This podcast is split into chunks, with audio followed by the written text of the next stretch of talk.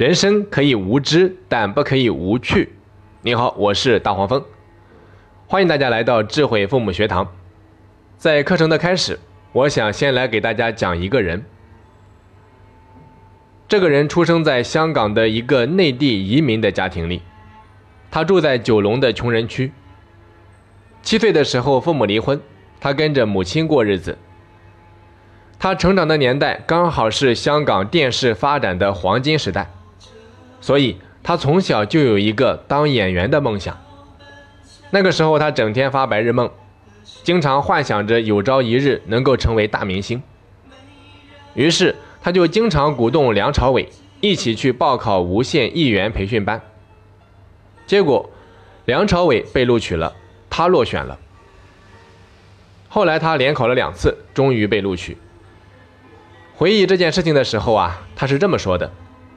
他说：“如果还没有考上，我还会继续考，因为这是我的兴趣。”毕业后相当长的时间里面，他一直都在跑龙套，在那部著名的《射雕英雄传》里面演了一个没有一句台词，结果就被梅超风一掌给劈死的小配角。当时他就觉得，他说导演设计自己被人一掌给打死，有点不太真实，于是就设计了反抗的动作。再去找导演沟通的时候，结果被一票否定。但是他根本不在乎。之后啊，还是不断的去提出自己的一些看法，结果还是一而再、再而三的被人拒绝。可以说，此时的他对演戏已经达到了走火入魔、痴迷的状态。但是幸运之神似乎迟迟没有眷顾他。后来他就接手了一档少儿节目，然后默默无闻的做了五年。五年的时间里面，他天天看电影，研究演技，观察别的演员表演。就是凭着这股对戏剧的热爱，他没有消沉，也没有自暴自弃，一直在逆境中坚定地积攒着内力。成名之后，他对未成名前的那个漫长的等待，是这么总结的。他说：“你知道吗？在那种状态下，很享受。别人认为你不行。”你偏偏去研究，完全陷在里面，感觉很孤独，但也很浪漫。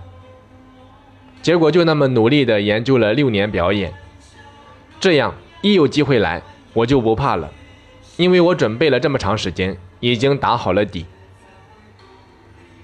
后来他还说，我的奋斗史不是独一无二的，社会上比比皆是，像我们这些普通大众。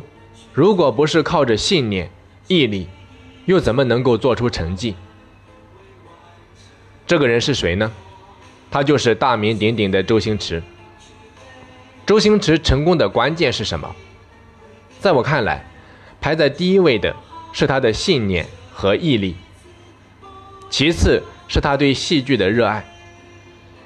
如果不是他的那份毅力和坚持，估计当年连无线艺员的培训班都考不上。更别说是当演员。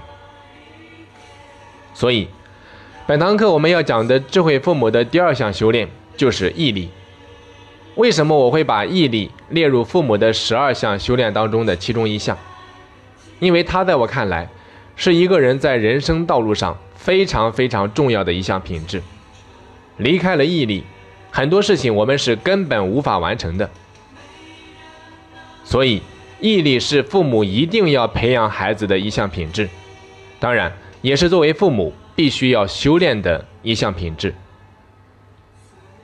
其实很多父母身上有很多好的习惯和品质，都是长期坚持，都是毅力的结果。比如说华人首富李嘉诚，不管是在几点钟睡觉，一定会在清晨五点五十九闹钟响了之后起床，然后他会听新闻。打一个半小时高尔夫，到达办公室之后会阅读一份当日的全球新闻，然后开始工作。多数情况下，他每天六点钟下班，回家后还有必修的功课，那就是夜间阅读。以上的这些习惯几乎是雷打不动。如果没有毅力，他又怎么能够做到？纵观历史，咱们会发现，那些有所成就的个人。他们身上几乎都有一个共同的特点，那就是毅力。因为毅力，他们在成就了个人的同时，还能够影响身边的很多人。所以，作为父母，如果我们也想影响自己的孩子，或者说影响更多的人，那么你日常的很多工作和生活习惯就显得非常重要了。而这些习惯的养成都离不开一样品质，那就是毅力。一个做事没有毅力的人，是不可能有什么好的习惯的。很多父母在家里可以说是只许州官放火，不许百姓点灯。跟孩子讲不可以整天对着手机玩，自己却整天机不离手；跟孩子讲不可以玩物丧志，自己却在外面成夜成宿的打麻将、打牌。希望孩子能够多看点书，自己却从来不碰，还找出各种各样的理由替自己开脱，说什么学历低、不识字、没时间、工作忙等等。这就好比是一个领导，要求下属遵守公司的规章制度，自己却带头破坏制度，这样又怎么能够服人？怪不得很多孩子把父母的话当成耳旁风，左边进右边出，其实一点也不奇怪。这从另外一个角度也反映出，这样的父母往往对自己缺少自律，就是管不住自己嘛。或者说三天打鱼两天晒网，没有定性。仔细的去看一看身边的那些教育孩子比较成功的一些父母，你就会发现，他们往往都是自我管理的高手。比如说很多妈妈，她会坚持做身材管理，会定期的练瑜伽，做户外运动，或者说健身。甚至为了保持身材，会控制自己的很多欲望，比如说美食。这些啊都是有毅力的体现。大家千万不要小看了这些日常的自我约束和坚持。事情无大小，一件小事，你能够几十年如一日的做下来，都不是一般人。这样的一些品质，都在潜移默化的影响着你的孩子。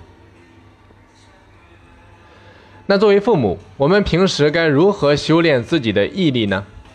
我总结了以下四个步骤。因为时间关系，我就只讲第一个步骤，剩下的三个步骤我们会放在下一堂课来详细讲解。好的，咱们来看第一个步骤，先定一个小目标。万达集团的老总王健林说了一句：“先定一个小目标，比如说挣他一个亿。”这句话被大家广为传播。那在说说笑笑之余，这句话还是非常有道理的。为什么要先定一个小目标？因为毅力和目标，它们之间的关系啊，就好比是船和目的地的关系。毅力就好比是船，目标就好比是目的地。如果不知道去哪里，坚持也就失去了意义。说到制定目标，很多人会说，这还不简单？不就是想想自己要做什么吗？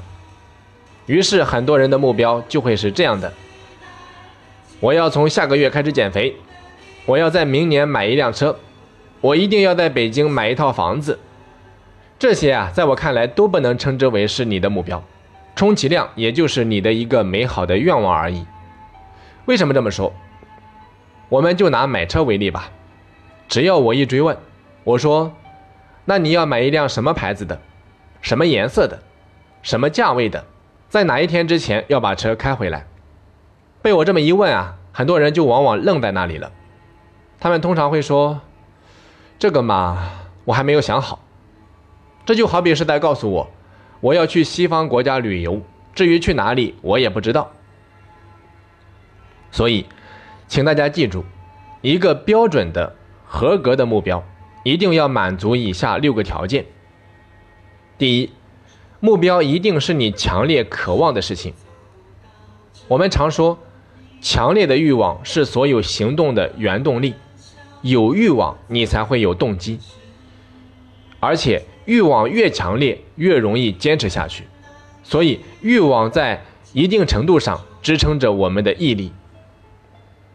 第二，目标一定是要具体的。也就是说，目标一定不可以是抽象的，或者说模糊的。比如说，从今天我要开始学习，这个在我看来就是一个比较抽象的，或者说模糊的概念。因为学习的范围实在是太大了，到底学什么呢？如果我们把它改成从今天我要开始读书，哎，你看，这个就比前者要具体很多。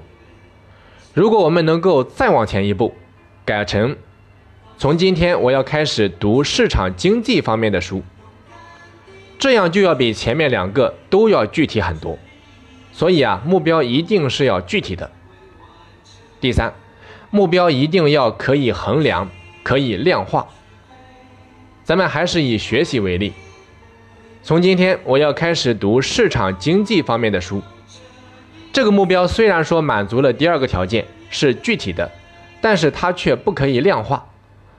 如果我们把它改成，从今天开始，我要每天拿出一个小时的时间看市场经济方面的书籍，在一个月的时间里，我要看完两本，那后面的这个目标就达到了第三个条件，可量化、可衡量。第四，目标一定要具有挑战性。什么意思？就是说这个目标对你来说啊，一定是要具有挑战性的，不是你轻轻松松、随随便便就可以达成的。如果我们制定一个这样的目标，从今天开始，我要看市场经济方面的书，在一个月的时间里面，我要看完十页。大家觉得这样的目标有挑战性吗？很显然是没有的，对吗？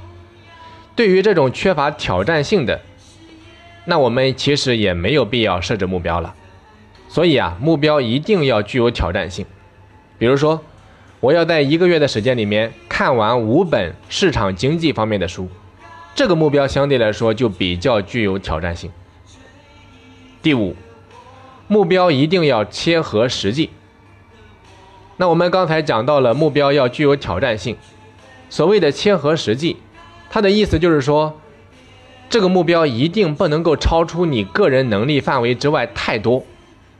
你比如说，你给自己定了一个这样的目标：我要在一个月的时间里面看完一万本市场经济方面的书籍。那这很显然就有点不太切合实际了嘛，有点离谱了，对不对？好，再来看最后一点，第六，目标一定要有明确的截止期限。如果你说，我要在北京的朝阳区买一套价值五百万的、面积一百平方米的房子，然后就结束了。那请问你是今年还是明年，还是还是十年、一百年之后呢？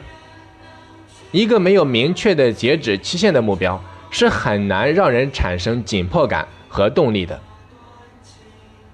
好的，讲到这里啊，关于这六个标准我们就讲完了。所以，综上所述，一个合格的标准。一个合格的、符合标准的目标，一定要具备以上六个标准。好的，讲到这里啊，关于如何修炼毅力的四个步骤当中的第一步，我们就全部讲完了。在下一堂课，我们会接着本堂课继续给大家讲解剩余的三个步骤。